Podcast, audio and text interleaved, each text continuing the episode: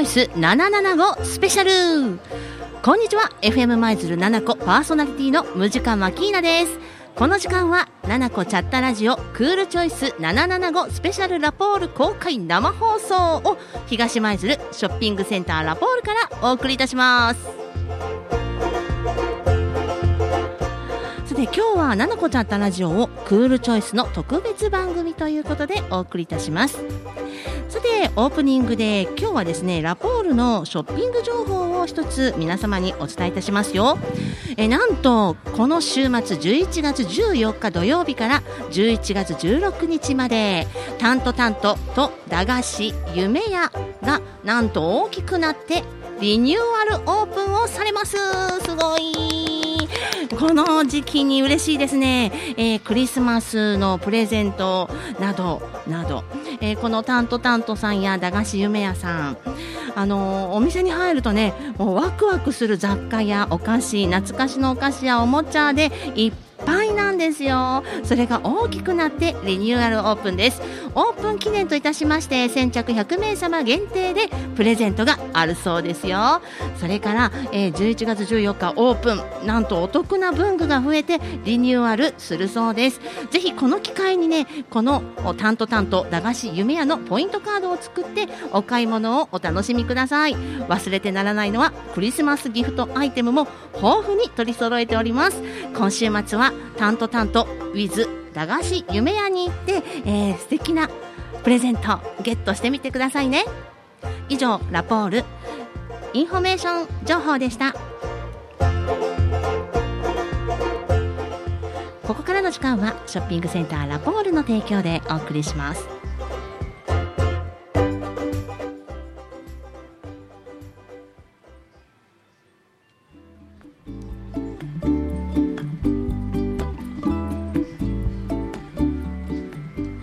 さて本日は7個チャッタラジオクールチョイス特別番組ということでお送りいたしております。さあクールチョイス。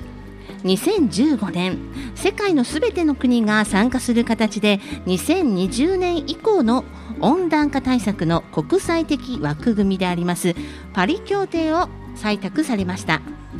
世界共通の目標として世界の平均温度上昇を2度未満にしさらに1.5度に抑える努力をすること。そして今世紀後半に温室効果ガスの排出を実質ゼロにすることが打ち出されました。そしてクールチョイス。皆さん一度は耳にされたことがあると思います。このクールチョイスとは温室効果ガスの排出量を2013年度と比べて2030年度には26%削減しましょうという目標を達成するため脱炭素社会づくりに貢献する製品への買い替えサービスの利用やライフスタイルの選択など地球温暖化対策に貢献する賢い選択をしていこうという環境省が取り組むキャンペーンです。この賢い選択というのがクールチョイスということなんですね。環境省はこのクールチョイスキャンペーンで国民の地球温暖化防止の取り組みの必要必要性についての理解度関心度を90%以上クールチョイスの認知度50%以上を目指しています。FM 舞鶴7個はこのクールチョイスキャンペーンに賛同しラジオという地域に密着した発信力を生かし地域の皆さんの地球温暖化に対する関心を高め地球温暖化対策に貢献する賢い選択クールチョイスに関する情報を発信することで地球温暖化防止に取り組んでいます。この番組は舞鶴市では FM77.5MHz 7個でインターネットサイマルラジオでは全国でスマートフォンやパソコンからもお聞きいただけますまた FM マイズルのウェブサイトではこの番組の情報やポッドキャストも配信しておりますのでぜひチェックしてみてくださいね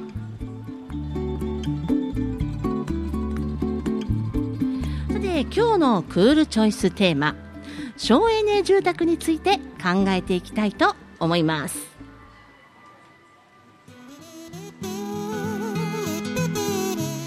てそれでは今日のクールチョイスゲストをご紹介いたします。京都再エネコンシェルジュ認定店ファイン住宅株式会社ギャブハウス北京都から代表取締役久保勝志さん営業部部長広瀬光一さんにお越しいただきました。よろしくお願いいたします。よろしくお願いします。よろしくお願いします。あ今日は応援団の方も来ていただいておりますね、はい、えー、会社の方でしょうです、はい、ありがとうございます。さあということで今日はファイン住宅株式会社さん、えー、ということで京都再エネコンシェルジュとして京都府知事の認証を受け再エネ設備え太陽光発電や太陽熱設備薪やペレットストーブなどなんだそうなんですがを提案されています。さて今日はファイン住宅株式会社さんの省エネ住宅の取り組みや奇跡の家と言われる住宅コンセプトについてお聞きしたいきたいと思います。今日はよろしくお願いいたします。よろしくお願いします。よろしくお願いします。さて早速なんですがねこの家。やはり皆さん必ず住んでいる家があるので、えー、いろんな今日私も聞きたいことがたくさんありますので、えー、いっぱいどんどんどんどん質問していこうと思いますよ。はい、まず一つ目は、えー、このファイン住宅株式会社さんどんな会社なのか久保社長、はい、えー、ご説明いただけますでしょうか？はい、えー、改めましてファイン住宅の久保です、えー、私どもは平成20年12月に会社を設立し来月で13年目を迎えます、はい、主な事業内容としまして新築住宅注文住宅リフォームリノベーション買取再販古民家再生宅地の造成また販売、え賃貸業を主に手掛けております。また現在では省エネ効果の高い、え設備やシステムを導入し高気密高断熱の家プラスアルファ、え空気にこだわった家づくりを行っております。なるほど。空気にこだわった。久保社長今日はこれがキーワードのような気もしますね。はい、ねはい、えー、さて広瀬さん、はい、京都再エネコンシェルジュ認定店。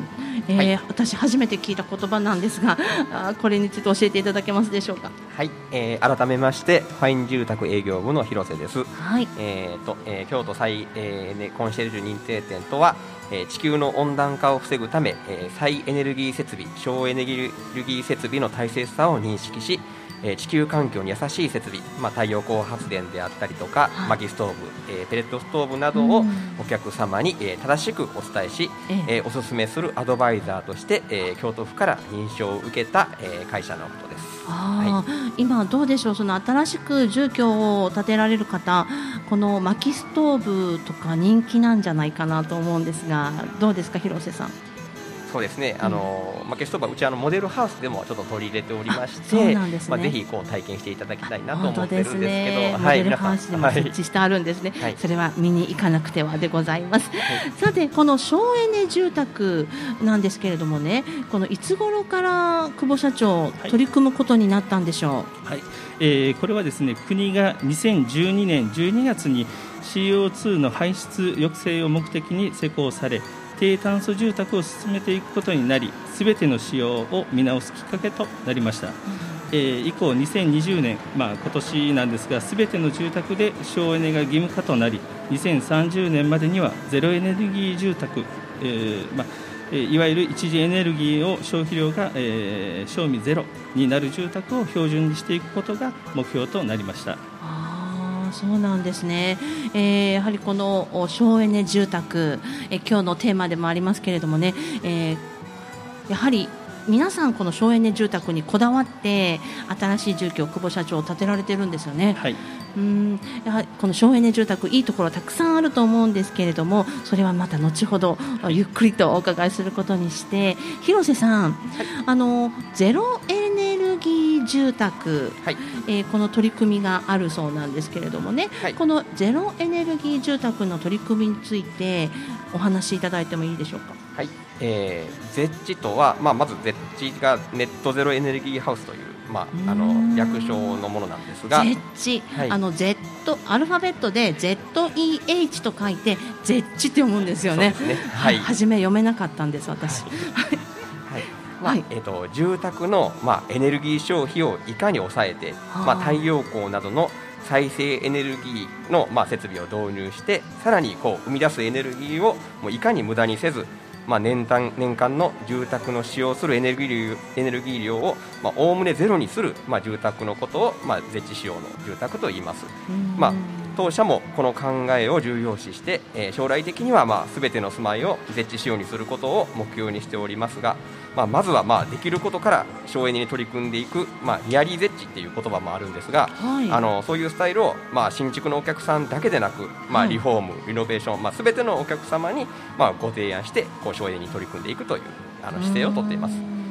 まあ、特に、まあ、家の断熱性能、気密性能を上げるためにはまず、まあ、冊子から見直しいたしまして、まあ、標準、はい、はい、窓ガラスの冊子ですね。まあ、標準仕様として、まあ、APW という、まあ、すごく省エネ性能の高い窓をこう採用いたしましてまたは断熱材も、まあ、セロファイバーというまた後々出てくるんですけど、まあ、エネルギーをより外部へ逃がさない断熱材を使用したりしております。またあの省エネにつながる新しい換気システムといたしまして、まあ、アックスネオという、えー、換気時に熱を逃がさない全熱交換システムを取り入れています、はい。まあまたあの省エネコンシェルジュとして、えー、太陽光はもちろん進めておるのですが、まあ、決して、まあ、ここは注意点なんですけど、まあ、得をするんだよということでは決して売り込まずに、うん、まあ、あの地球環境にあのいいんですよということで、うん、まあ、お勧めすることを、えー、しております。まあ、決してはい、なるほど、あのー、いろんなこのゼゼロエネルギー住宅まあ、家の中って窓窓もあれば、まあ、いろんな環境あると思うんですけれどもやはりこのゼロエネルギー住宅と聞いて難しいなって私は感じたんですね。そのどうやったらゼロになるんだろう？どうやったらっていうところを今日はあのゆっくりお話しいただけるかななんていうふうにも思うんですがこのやはりこのゼロエネルギー住宅全部できなくても何かこう一つでもできたらいいななんていうふうに思うんですがいかがでしょう久保社長？はいえー、そうですね、うん、まず、あの省エネイコール断熱効果が高い家っていうふうに言われておりますが、ええー、その中でもどうしても最近、えー、屋根ですとか断熱性能を軽視する会社が増えてきております。うん、その中で我々、えー、が目指すものっていうのは、えー、省エネいかに省エネに近づけるかということで、うん、えー、まあ、ドイツやスイスの基準というのが最も世界でリードしている断熱材屋根材を取り入れることが、はい、えー、最重要で掲げてやらせていただいております。その中で屋根材一つとっても今現在でしたら夏場の瓦を約70度の温度を50度まで下げるクー。ル瓦っていうのが登場して、はい、えー、省エネ効果が最も優れた屋根材となっております。しかし、えー、最近の住宅を見るとデザイン力ばかりをこう重視しがちで、うん、えー、ガルバニウム、まあ、いわゆる鉄板の屋根っ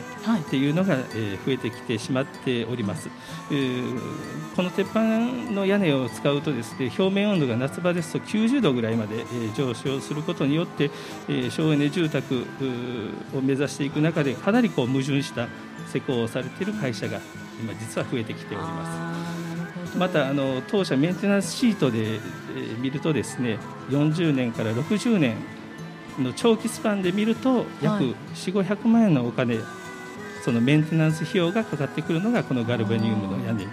ということになっておりまして、えー、トータルで見ると CO2 削減どころか逆にこう CO2 を増やしてしまっているっていうあそうなんです、ね、屋根材がねどうしてもこう今使用されているっていうのが現状なんです、はい、なるほど。なかなかこうデザイン性と省エネとっていうところがイコールで結びついていないということなんですかね。そうですね。うん。でもやはりこのまあデザインも大切って思われるかもしれませんがやはり地球にいいそこで賢い選択を私たちはしていかなくちゃいけない、はい、ここでクールチョイスということですね。はい。すね、ありがとうございます、はい、それではこの後ですね曲を挟みましてこの省エネ住宅についてまだまだお話をお聞きしたいと思うんですがここで1曲久保社長のリクエストをお願いしたいと思うんですが、はいえー、私あの先日無限列車という、えー、映画を見に行きまして鬼滅の刃ですね。鬼滅の刃です、はい、あのその中であの本当に感動して、えー、煉獄教授ロードファンになりました。あそうですえー、その中から、えー、無限列車その中から、えー、ホムラ、はい、の方どうぞお聞きください。はい。それではお聞きくださいさてここで FM 舞鶴7個からクールチョイスへの賛同ご協力のお願いです。クールチョイスもう皆さんご存知ですよね。クールチョイスとは日本が2030年までに温室効果ガスの排出量を26%削減する目標達成のために省エネなどの行動を通してあらゆる賢い選択をする国民運動のことです。FM 舞鶴7個もクールチョイスに賛同し現在クールチョイス775ラジオキャンペーンを実施しています。今年の夏は猛暑が続いて普段より冷房を使う機会が多かったのではないでしょうか。夏は涼しく冬はあったかい家で過ごしたいですよね。そうなると気になるのが電気代。家の気密や断熱性を高くすると冷房や暖房に使うエネルギーを減らせて電気代を節約することはすることができることはご存知ですか？それだけでなく急激な温度変化によって血圧や脈拍が大きく変動し体に悪影響を与えるヒートショックが起こる可能性が低くなったりアレルギーや喘息の症状や発生リスクが低くなることが分かってきています。家計にも体にも優しい省エネ住宅に住んで一歩先のライフスタイルを賢い選択クールチョイスをすることから始めませんか？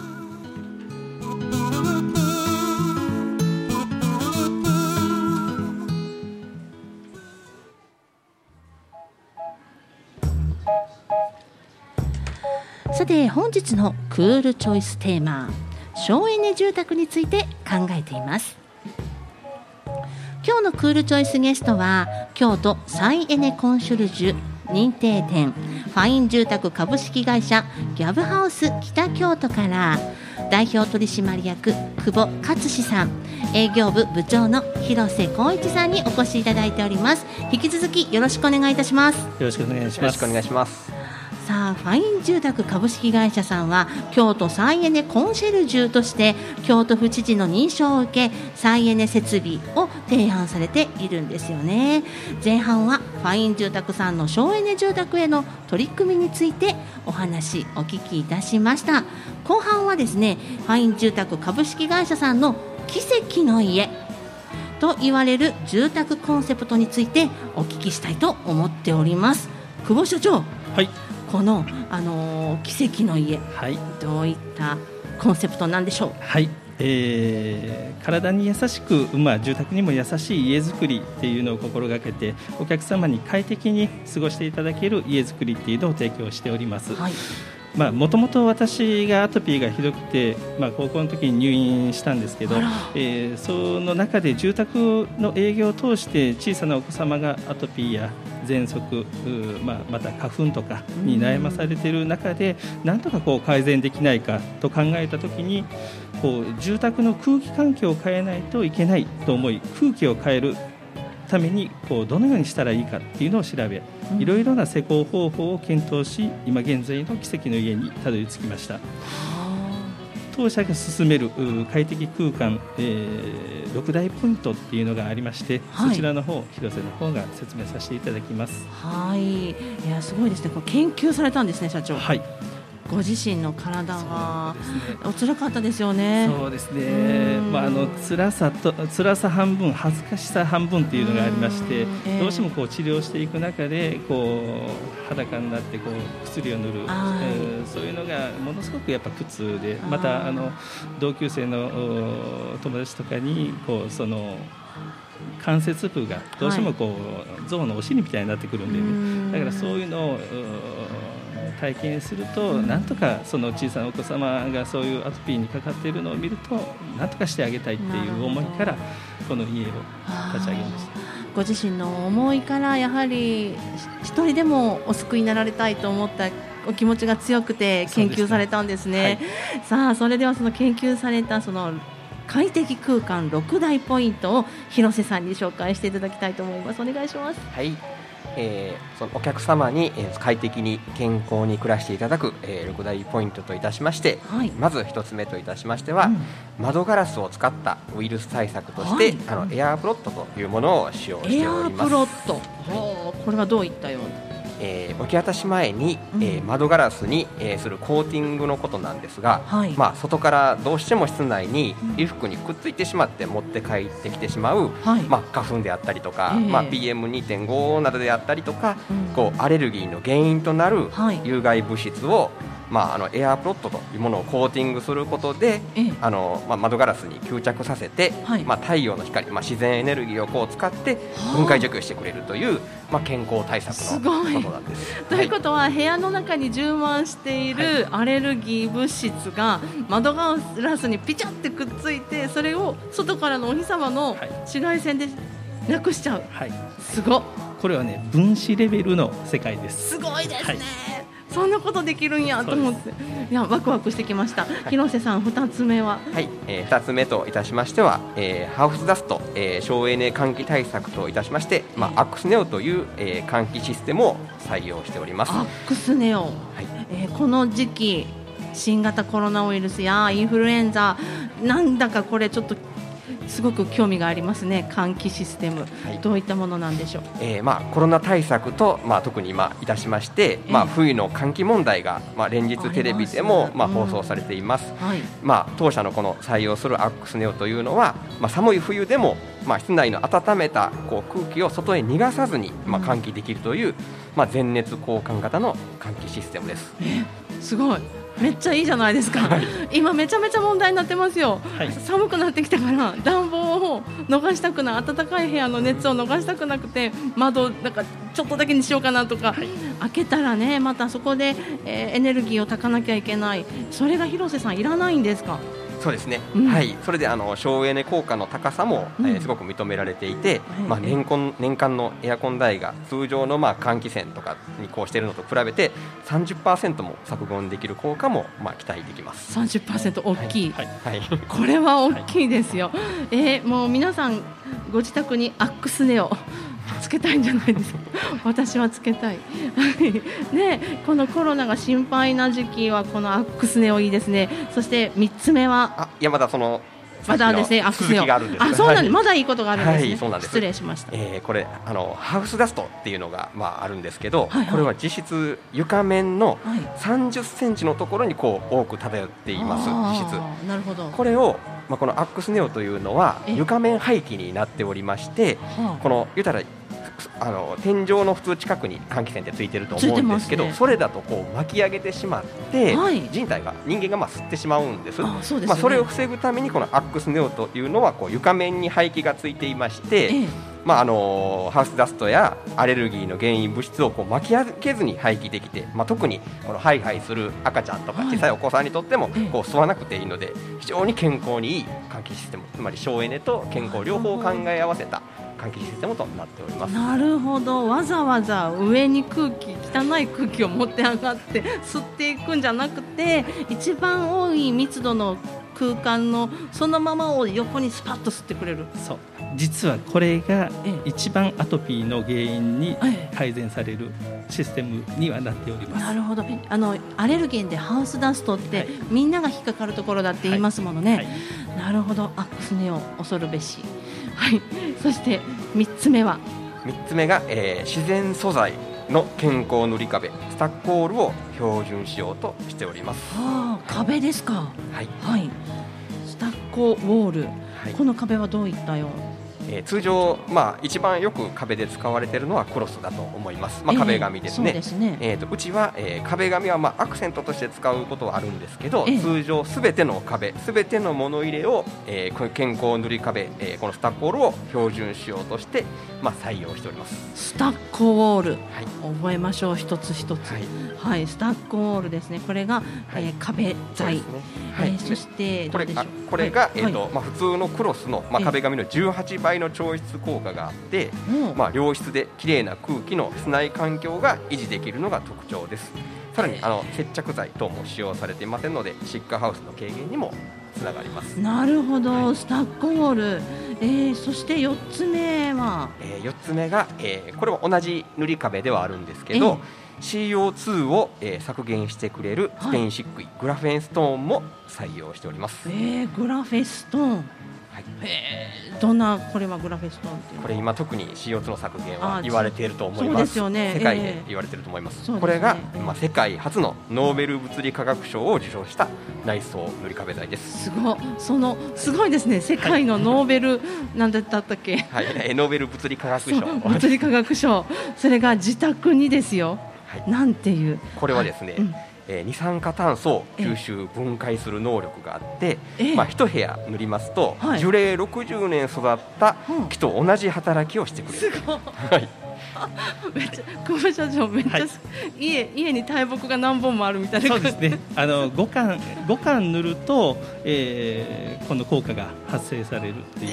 えー、すごいすごいですね。はい、えー、それが、えー、グラフェストーン。そうですね。はい、でまたあの金もこう分解除去してくれるっていう働きもありまして、はい、まあさっきほど言いました CO2 の分解と合わせて、うん、まあ地球環境にも体にも優しくてこの温室効果ガス作戦にも非常に適したまあ塗り壁材となっております。なるほど。はい。そしてそして5番目といたしまして今度はまあ断熱材の話になってくるんですが断熱材、はい、大事ですよね、まあ、はい、で地球環境に優しい再生利用した資源であるセルロースファイバーという断熱材を使用しております、はい、セルロースファイバーこれはどういったものなんでしょうか？多分聞き慣れないお言葉とは思いますが、うん、まあ、セルロースファイバーとは、まあ、原材料として未使用の新聞紙をこう再利用いたしまして、はい、それにあの人体に無害である放酸を混ぜ合わせた木質繊維の地球に環境に非常に優しい、えー、材料になっております。なるほど、はい、これはどのような形になるんですか、はい、えー、壁の中にこう隙間なくこう充填される断熱材で、えー、まあまあ、エアコンとかの機器も特にこう良くなるんですが、うん、気密性能、断熱性能が非常に高くて、はい、まあ、冷暖房費の、えー、節約にまあつながる断熱材であります。はい。それがセルロースファイバー、はい、これがですね、実はあのドイツでは、はい、あのトップレベルのあの省エネ、はい、大国ですけどその中でセルロースファイバーっていうのが、えー、トップレベルの中でも採用されているナンバー1番の断熱材になっております。ですからもうこれからの地球資源のせ、えー、節約を考えるとこちらのセルロースファイバーっていうのが今後主流になってくる断熱材にはなります。なるほど。家ねだ大切ですもんね断熱材さあそのセルロースファイバーでしたがあと一つありますよね。はい、はい、えー、まあ、床材ですね、はい、床材をうちはあの天然木の、えー、床材を主に使っております。うん木。これはどういった効果が、はい。まあ、この寒い冬とかでも、まあ、素足で暖かさを感じられる床材で、えー、この100%天然素材の床材を標準仕様にしておりまして、まあ、特に体にも優しく、えー、赤ちゃんがこうハイハイするときにまあ、紫外線の方、えー、が窓ガラスからまあ入ってくるわけなんですが、はい、それを、えー、反射をこう最小限までこう食い止めてくれるという木床材でまあ、小さいお子さんにすごく優しい。優しい、はい、ね、紫外線きついですもんね、はい、この最近この地球の、ね、異常気象などもありましてさあその6つの快適空間ポイント久保社長、これ6つね、全部合わさったら、家中が空気清浄機みたいな感じじゃないそうですね。あの 綺麗なクリーンな空気の中で生活を送っていただける、えー、イコールがあの花粉ですとか喘息、はい、アトピーの、はい、改善につながっていくそういう住宅を作らせていただいております。なるほど。この実際にお家を建てられた方で、はい、この6つのおポイントで建てられたユーザーの方なんかは、どういった感想などそうですね。一番よく体感していただけるのが花粉の方。花粉。症の方が、えー、弊社の家に住むと、えー、どんどん改善されて今年は花粉の症状が出なかったよっていうお客さんもおられます、はい、またあのアトピーのお子さんとかですともう3年4年後に見るともう誰かわからないぐらいアトピーが改善されてもう本当にねどんどんどんどん綺麗になっていくのが目に見えて分かるぐらい、はい、そこまでこう空気がきれい空気が影響しているっていうのが分かります。なるほど。これもやはり久保社長ご自身が研究をされて、はい、どうすれば人に優しい住宅になるのかって、はい、えー、された結果ですよね、ね、ぜひ皆さんたくさんの方にですねこのファイン住宅さんの奇跡の家、えー、ご体感いただきたいと思います、はい、えー、もっともっと詳しくお話を聞きたいという方あぜひねこのファインイン住宅さんのモデルハウスに足を運んでいただいて広瀬さんそして久保社長のお話をね聞いていただきたいななんていうふうに私自身思いました。もっともっとお話聞きたいですもん。ありがとうございます、はい、ええー、それではですねここで一曲といきたいと思います、えー、広瀬さんのリクエスト曲でございます。広瀬さんご紹介お願いします。はい、えー、今、えー、全国でまず先ほどと同じように、えー、大人気となっております「鬼滅の刃の」えー、グレンゲ、えー、よろしくお願いします本日はクールチョイスをテーマに省エネ住宅ということでクールチョイスゲストに京都再エネコンシェルジュ認定店ファイン住宅株式会社ギャバハウス北京都から京都あ失礼しました。北京都から代表取締役久保勝志さん営業部部長の広瀬光一さんにお越しいただいて Z ネットゼロエネルギーハウス。失礼しました。ネットゼロエネルギーハウスや奇跡の住宅についてお話をお伺いしております、えー、久保社長、はい、奇跡の家。本当にこう家中があ、ね、空気清浄機のような、はい、あ素敵なこの家だっていうお話をね先ほどお伺いしたんですが、はい、その他補足などありますか？えー、とですねえー、特に最近では、えー、弊社あの断熱リフォームまた全面改修工事リノベーション工事っていうのをたくさん行っております、えー、これは、えー、天井壁床の断熱を高性能に施工しまた窓を、えー、高断熱仕様に施工することで冷暖房費に使うエネルギーを減らすことができまた部屋ごとの温度差をなくすことでヒートショックの防止にもつながります。またあの光熱費もかなり削減できますので、えー、削減できるのと、まあ、カビや結露の発生をなくすことで、えー、さらに、えー、より快適に生活を送ってもらえるそういう家づくりを奇跡の家ぜひ皆さんね体感していただきたいと思います。さあこの奇跡の家なんですが、えー、場所がですね舞鶴市付近にあります。ファイン住宅株式会社さん、えー、こちらの方に予約をして詳しいお話をお聞きになられたい方は、えー、ご予約そして、えー伺って足を運んでみてください、えー、電話番号が零七七三七八二五九八。七八の二五九八。ファイン住宅株式会社。こちらまでお問い合わせくださいね。さて広瀬さん、はい、そろそろお別れの時間が近づいてきたんですが、はい、イベント情報ありましたら教えてください。えー、っと、えー、当社では年末までの間に5週連続で、えー、注文住宅の見学会であったりイノベーションの販売型のリノベーション住宅であったりと、えー、高浜の方から舞鶴福知山まで、えー、たくさんのこう会場で注文住宅等の見学会を行いますのでぜひ皆様、えー、奇跡の家をこう体験しに足を運んでいただけたらと思います。はい、えー、見学会ぜひ皆さん足を運んでその体感していただくのがね久保社長、はい、一番ですよね。そうですね。やはりこう一歩踏み入れると空気の違いを皆さん感じられるというお話も聞きましたのでね、はいはい、その空気の違いぜひ体験していただきたいと思います。えー、また場所などについてはホームページなどご覧いただきましたら詳細、えー、載っておりますのでそちらの方もチェックしてください。えー、身近な生活の中で未来のために今選択できるクールチョイス、えー、こちらですね、えー、FM マイズル7個ではこんなことしたよというクールアクションメッセージ募集しているんですがお二人、はい、どんなクールアクション起こされておりますでしょうか？久保社長。はい。私はですね近場の現場、えー、また見学会等はですね、えー、車を使用せずに、えー、マイ自転車。マイチャリマイチャリで、えー、買うように通うようにしてます。大きいですよね、はい、自動車。ね少しでもちょっとの距離でもね。そうですね。ね本当にそれはなかなかのクールアクションですね。久保社長ありがとうございます。広瀬さんどうでしょう？はい、えー、僕個人としてまあできることとしてまあ家電製品とかをこう、はい、買い替える時期とかにやはり来てますのでまあ星のたくさんついた、えー、省エネ効果の高いものを選ぶようにしております。なるほど。そこでクールチョイス賢い選択をされているということですね、はい、お二人ともクールアクションメッセージありがとうございました。本日はクールチョイスゲストとして京都再エネコンシェルジュ認定店ファイン住宅株式会社ギャバハウス北京都から代表取締役久保勝志さん。営業部部長広瀬光一さんにお越しいただきました。ありがとうございました。ありがとうございました。ありがとうございました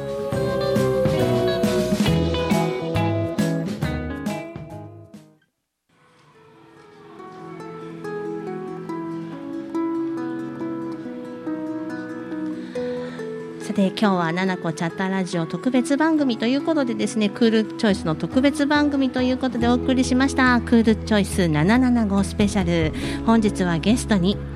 京都再エネコンシェルジュ認定店ファイン住宅株式会社ギャブハウス北京都から代表取締役久保勝志さん営業部部長の広瀬光一さんをお迎えして省エネ住宅についてお話をお伺いしました。えー、やはり自分たちが住んでいる家、えー、こうずっと建てていてずっと住んでいると麻痺している部分があったりとかして。でも今はいろんな技術があ開発されてこの絶地ゼロエネルギー住宅そういったこの取り組みをしていらっしゃるファイン住宅株式会社さん。えこの空気環境ずっと住んでいる家だからこそ空気環境を整える。それってすごいいいことというかすごいことだなというふうにね改めて感じました。住んでいる家やはり息は絶対しますからね。呼吸はします。そして今問題になっているアレルゲン。それが引き起こすアトピー性皮膚炎や、えー、アレルギー性鼻炎喘息などやはりこの空気環境を変えてあげるだけで、えー、この改善に向かうといいますかね。病状が改善に向かうなんていうお話でしたけれども。ぜひ皆さんもこの、えー、空気環境の整った奇跡の家ご体感いただきたいと思います。空気の違いをぜひ感じてくださいね。今日はお二人ありがとうございました。さて、えー、この時間はななこななこチャットラジオクールチョイス775スペシャルラポール公開生放送を東舞鶴ショッピングセンターラポールからお送りいたしました。この時間の FM 舞鶴7個パーソナリティはムジカマキーナでした。それではまた。